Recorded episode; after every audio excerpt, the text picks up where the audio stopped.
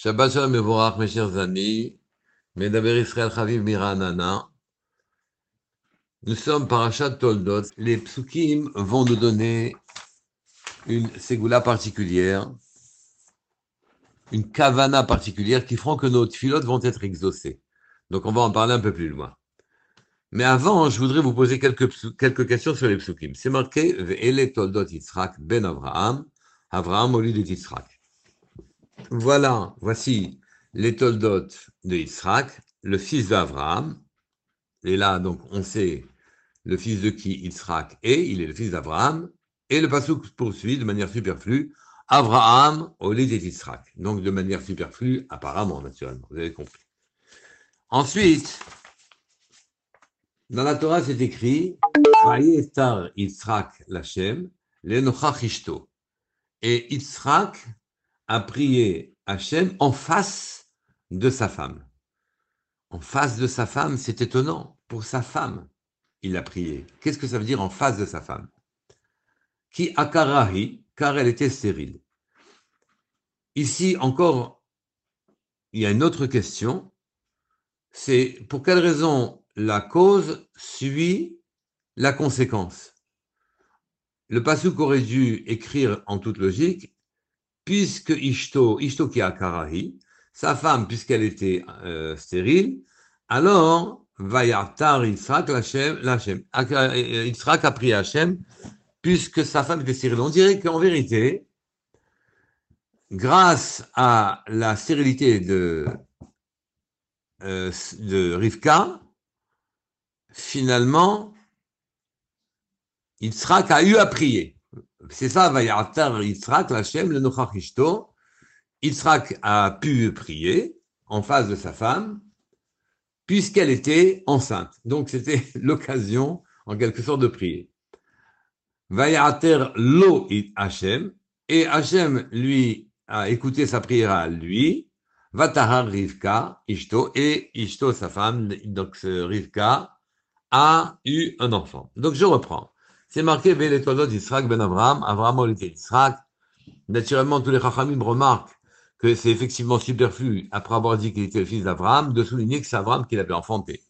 Rachid donne deux réponses, mais une des deux réponses est intéressante. Dans Rachid, la première des réponses qui est donnée dans Rachid, c'est euh, c'est les achar shekara hakadosh baruch shmo Abraham, après que Hakadosh est appelé Avram, Avraham, il est appelé Avraham désormais, avec un « et » de plus. Achakar Olid et Yitzhak, c'est après qu'il a donné naissance à Yitzhak. Donc on dirait que c'est le He de Avraham qui a tout changé. Mais pour quelle raison cette précision? On vient de dire que c'est le fils d'Avraham. On répond, non, c'est plus que ça. C'est que toute la postérité de Yitzhak, Ve'ele Toldot ben Avraham, le fils d'Avraham, sont dus au fait que c'est Avraham et pas Avram. Donc Avraham, c'est le He de Avraham, qui a été Olid, qui a été, qui a pu donner naissance à Israël. C'est-à-dire que les Chachamim nous exposent, et notamment le Degel Machal Ephraim expose des parachats de Bereshit. Et il dit que toutes ces Toldot Adam, en fait, la postérité de l'homme est due à l'existence, le fait que la Torah allait descendre sur terre. Pourquoi? Parce que la Torah a la possibilité de changer le nazal. La terre s'est pervertie, et donc elle a pris des mauvais chemins. Et donc, naturellement, un mazal moins agréable est né sur Terre. Ce mazal qui est moins souhaitable est né sur Terre. Il a fallu le corriger puisque c'était quelque chose qui apparemment était inéluctable. Mais, Akashbuchu a dit à Abraham, Abraham, Abraham ne peut pas enfanter, Abraham va enfanter. C'est-à-dire que le hé de Abraham qui est une allusion, un remèze au Chumshe Torah, aux cinq livres de la Torah, ce hé, la Torah, va changer tout.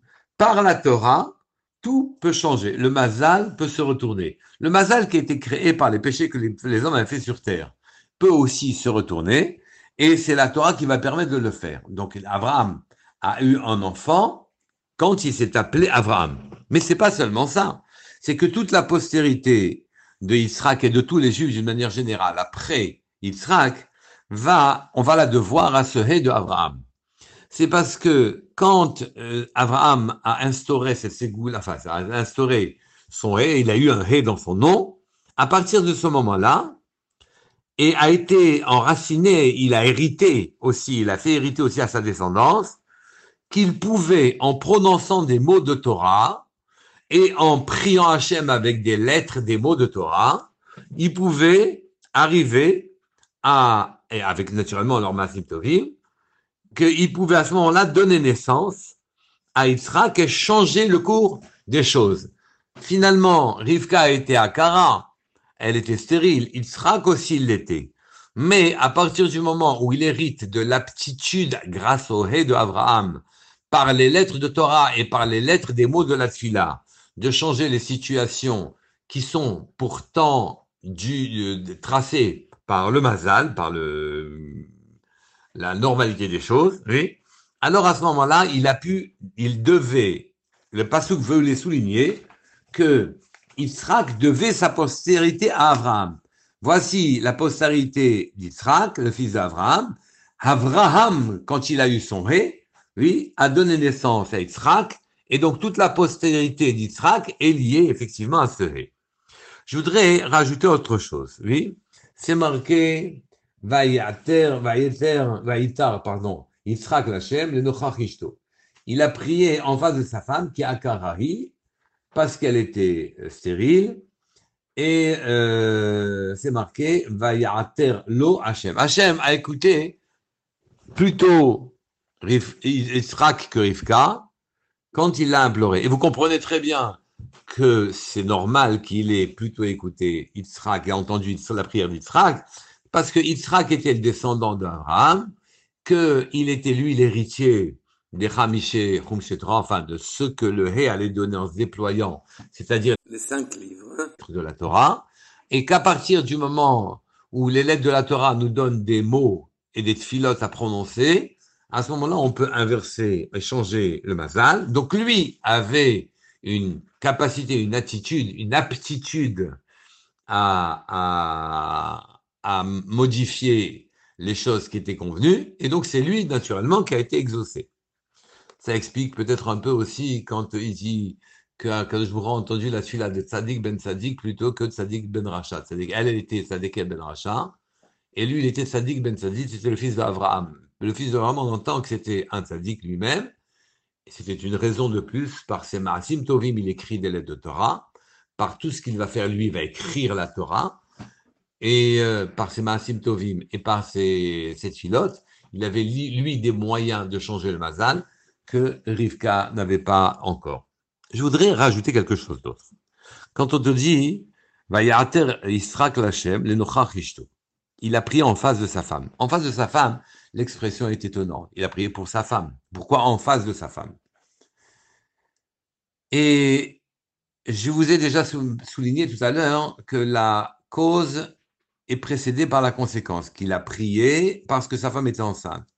Comme si, enfin, l'occasion était donnée à Yitzhak de prier parce que sur terre, il y a un manque. Et que donc, le manque a suscité une fila. Il faut comprendre qu'en vérité, depuis que le monde est monde et que les hommes l'ont abîmé, alors à ce moment-là, naturellement, un mazal mauvais est sorti, mais surtout ça a empêché la shrina, la présence divine, de descendre sur terre. Et donc, les défauts des hommes et leur manque sont là pour souligner aussi les défauts et les manques de la shrina. La shrina, pour descendre sur terre, elle s'est éloignée à cause des défauts des hommes, elle s'est éloignée, elle leur, souligne qu'ils ont un travail à faire, travailler naturellement sur leurs défauts, mais ils ont reçu ces manques-là. Chacun reçoit des manques personnels. Et que ces manques personnels, c'est le travail que lui seul est capable d'accomplir. Il l'accomplit pour s'améliorer, mais en s'améliorant, il fait descendre la shrina sur terre. Et donc chacun a des défauts calibrés, personnels, qui lui permettent de prier pour qu'il s'en débarrasse, et que, ou pour, et faire des marathim tovim mm. pour qu'il s'en débarrasse. Mais en s'en débarrassant, c'est lui qui, a ce, qui doit faire ce travail spécifique pour faire descendre encore Hachem sur terre. Et donc, la détresse d'un homme est en quelque sorte le reflet de la détresse de la Shrina qui n'arrive pas à descendre. Akashboko n'arrive pas à descendre sur terre à cause des défauts des hommes, à cause des maux qu'ils infligent à, les uns les autres. Et donc, ici, quand un Kajmourou fait naître quelqu'un avec des défauts spécifiques et précis, avec des manques spécifiques et précis, c'est qu'en vérité, il veut lui souligner que ce sont ces manques-là et ces, ces soucis-là que la Shrina a, que la présence divine a pour descendre sur terre. Et qu'il attend de l'homme qu'il combatte ses défauts, qu'il devienne un sadique, et qu'il euh, sente une détresse dans un manque pour qu'il vienne prier. Et quand il viendra prier en prononçant des mots et des lettres de Torah, et qu'il rapprochera, il se rapprochera lui-même d'Hachem et qu'il rapprochera Hachem de la terre, alors il satisfera à ce que souhaite la Shrina redescendre sur terre, il la satisfera car lui-même avait en charge de combler les, ses manques à lui, qui sont les manques de la shrina, sa détresse à lui, qui est la détresse de la shrina, et à ce moment-là, il fait descendre encore un peu plus Hachem vers nous. Et c'est la raison pour laquelle, quand on prie, on ne doit pas seulement prier pour que nos, manques et nos, nos problèmes soient résolus. Il faut qu'on prie parce que ces problèmes ont été choisis, on, ils ont élu domicile chez nous, parce que la Shrina attend de nous que nous les résolvions, que nous prions pour que ça s'améliore, que les lieux de Torah se réagencent de manière différente pour réécrire l'histoire de façon à ce qu'elle convienne à la Shrina. Et à partir de ce moment-là, quand je prie, je dois faire attention de prier pour moi, mais de ne pas oublier qu'en vérité, tout ce que j'ai comme manque et comme souci, c'est que c'est ce que ce sont des manques et des soucis que la Shrina a pour redescendre sur terre. Donc notre filotes seront exaucés d'autant plus que l'on pensera à nous, mais aussi pour dans notre filote, mais aussi à Hachem pour qu'il revienne et redescende sur terre. Shabbat shalom et voir.